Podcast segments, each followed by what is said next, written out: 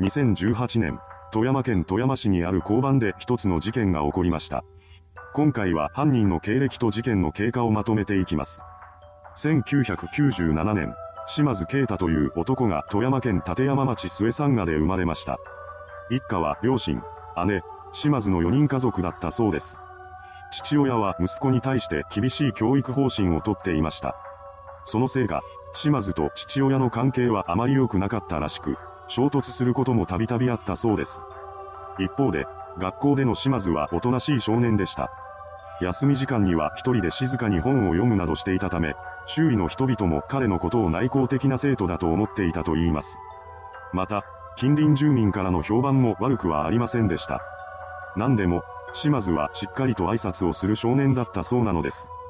そのようにして周りからの評価は決して低くなかった彼ですが、中学校に進学した頃からその様子が変わっていきます。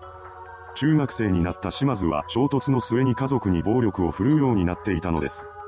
また、学校でも鬼ごっこをしている最中に怒り出し、突然同級生に殴りかかる姿を見せていました。普段は穏やかな彼ですが、一度怒ると自らの制御ができなくなってしまう人物だったのです。島津がたびたび暴力沙汰を起こしていたことで、周囲の人もそのことに気づいていきます。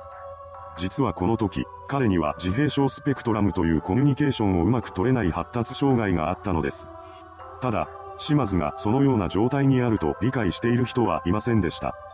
そんな中、彼は当時所属していた剣道部での人間関係でトラブルを起こしてしまいます。これをきっかけにして島津は部を退部してしまったようです。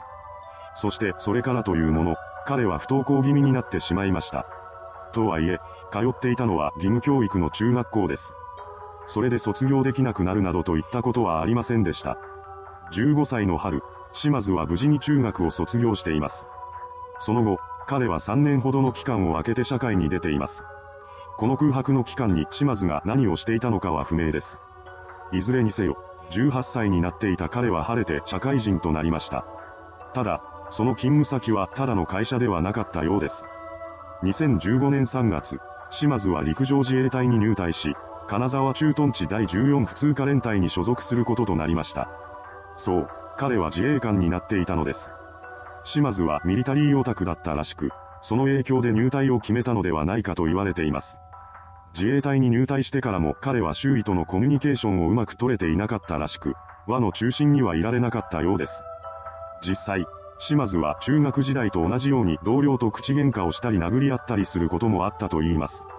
ただ、普段の勤務態度は至って真面目なものだったようで、怠けたりといったことはありませんでした。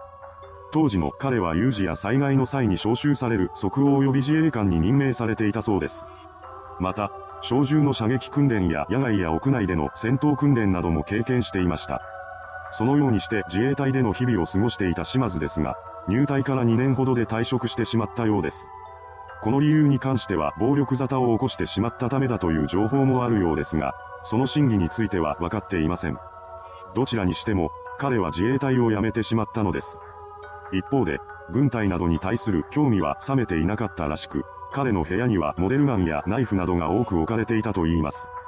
退職後の島津は実家に戻り、アルバイトをすることで生計を立てるようになっていきました。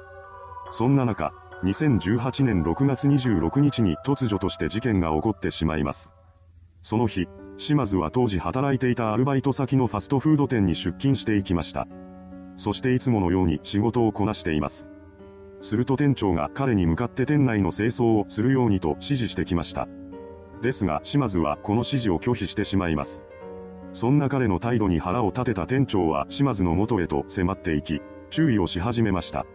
これを受けた島津は逆上してしまいます。そして突如として店長に殴りかかったのです。いくらすでに辞めているとは言っても、島津は自衛隊で戦闘訓練を積んでいた男でした。店長はなすすべなくやられっぱなしになってしまい、ついには肋骨を骨折してしまいます。そこまでの状態になってやっと満足したのか、島津は制服を脱ぎ捨ててアルバイト先を後にしました。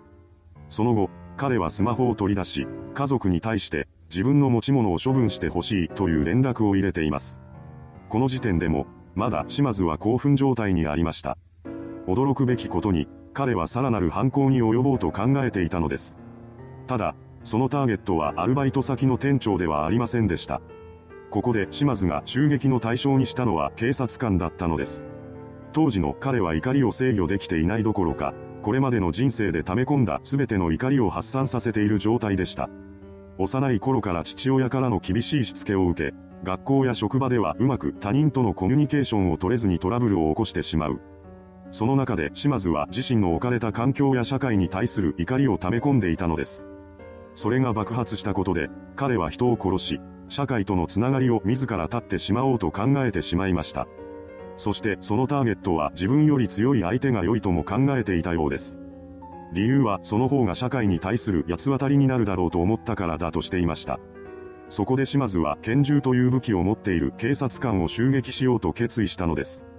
また、その際に自分が撃たれて死ぬことも覚悟していたと言います。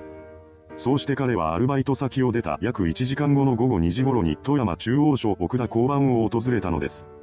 当時島津が背負っていたリュックサックにはナイフ2本と斧、山刀やハサミなどといった複数の刃物が入れられていました。リュックから刃物を取り出し、それを構えた彼は交番の裏側へと回ります。そして訪問者を装って裏口をノックしました。すると、それに気づいた交番所長の警部補がドアを開けてしまいます。ドアが開いた瞬間、島津は警部補に襲いかかりました。当時その交番には警部補の他にも交番相談員の姿があったようです。事件に気づいた交番相談員はさすまたを取り出し、それを使って島津と戦おうとします。しかし島津は訓練を積んでいる元軍人でした。さすまたは簡単に跳ね返されてしまい、全くと言っていいほど歯が立たなかったようです。そんな交番相談員を横目に、島津は警部補に刃物を突き刺しました。これによって警部補は帰らぬ人となってしまったのです。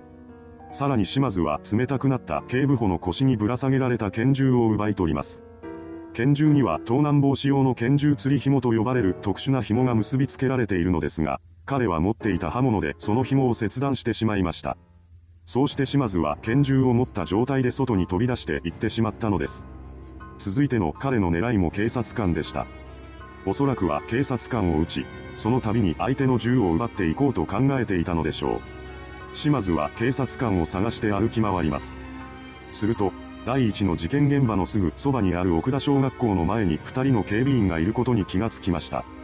二人は警察関係者ではありませんでしたが、島津は制服の見分けをつけることができず、彼らも警察官だと思ってしまったようです。二人が警備員だと気づかないまま、島津は警部補から奪ってきた銃を取り出します。そして一人の警備員に狙いを定め、引き金を引きました。彼が放った弾丸は当時68歳の男性警備員の左肩と頭部を捉えたようです。これによって男性は亡くなってしまいます。もう一人の警備員はこの発砲音で島津の存在に気づいたようです。そんな彼に向かって島津は銃口を向けます。警備員は身の危険を感じ、慌てて走り出しました。そして住宅に飛び込み、その家のガレージに隠れています。そんな中、第一の犯行現場である交番から警部補が襲われたという連絡が広められていたようです。これを受けた警察官が島津の行方を追って辺りを捜索していました。その最中に警備員が撃たれたため、発砲音は捜索中の警察官の耳にも届いていたようです。これによって島津のいる方向を聞き分けた警察官が奥田小学校に駆けつけてきます。そして立ち尽くしている島津を発見したのです。警察官は彼に向かっておとなしくするようにと言い放ちました。この時には最初の犯行で奪った拳銃に込められていた弾を全て撃ち尽くしていたらしく、島津は銃を構えようとしません。代わりに彼が手に取ったのはリュックに入れられていた刃物でした。島津は両手に刃物を握り、警察官へと近づいていきます。これに対して警察官は、止まれと言い放ち、なんとか島津の静止を試みました。しかし彼はその警告を無視してなおも迫ってきます。このままでは自身の身が危ないと感じた警察官はホルスターから銃を取り出し、島津に向けて発砲しました。これが島津の腹部を捉え、彼は倒れ込んだようです。それを確認した警察官は島津を取り押さえにかかりました。こうして二人を手にかけた犯人は確保されたのです。その際、警察官は島津に対して、お前何したのか分かっとるんかと問いかけています。すると島津は、撃たれたから何もできないと返してきたそうです。その後、彼は意識不明の重体に陥っています。間もなくして現場に救急隊員が到着しました。そうして島津は病院に搬送され、処置を施されています。これによって彼は徐々に回復していきました。そして完全に回復したと判断された同年10月10日、再逮捕という形で島津は警察に逮捕されています。それから彼の鑑定留置が行われました。そして最終的に出された鑑定結果は刑事責任能力があるというものだったようです。これにより、島津は起訴されています。そして2021年1月14日に富山地方裁判所で初公判である裁判員裁判が開かれました。ただし、公判中、島津は一貫して黙秘を貫き続けたようです。彼が口を開こうとしないため、検察側は事情聴取の内容などを明らかにしていきます。それによると、島津は事情聴取の中で次のような話をしていたそうです。今なら相手が誰であろうが殺せる。もうためらうことはない。それが得たもの。重く受け止められない。まるで人ごと。この言葉からも、彼が全く反省していないことが伺い知れます。結局、その後も島津が口を開くことはなく、決心するまでの間、彼は一言も言葉を発しませんでした。そんな中でも裁判は進められていき、同年3月5日に富山地裁で判決公判が開かれます。そこで島津に言い渡された判決は無期懲役でした。これを不服とした島津は3月16日に控訴しています。また、その2日後には検察側も控訴しました。これによって裁判は続けられることとなったため、最終的な判決はまだ決まっていません。なお、本事件において殉職した警部補に関しては事件当日の2018年6月26日付で2階級特進となり、警察葬が執り行われました。いかがでしたでしょうか？社会への怒りを発散させるために無関係の人々を襲った犯人。最終的な判決はまだ下されていませんが、重い刑が課せられることは間違いないでしょう。今後の裁判の行方にも注目です。それではご視聴ありがとうございました。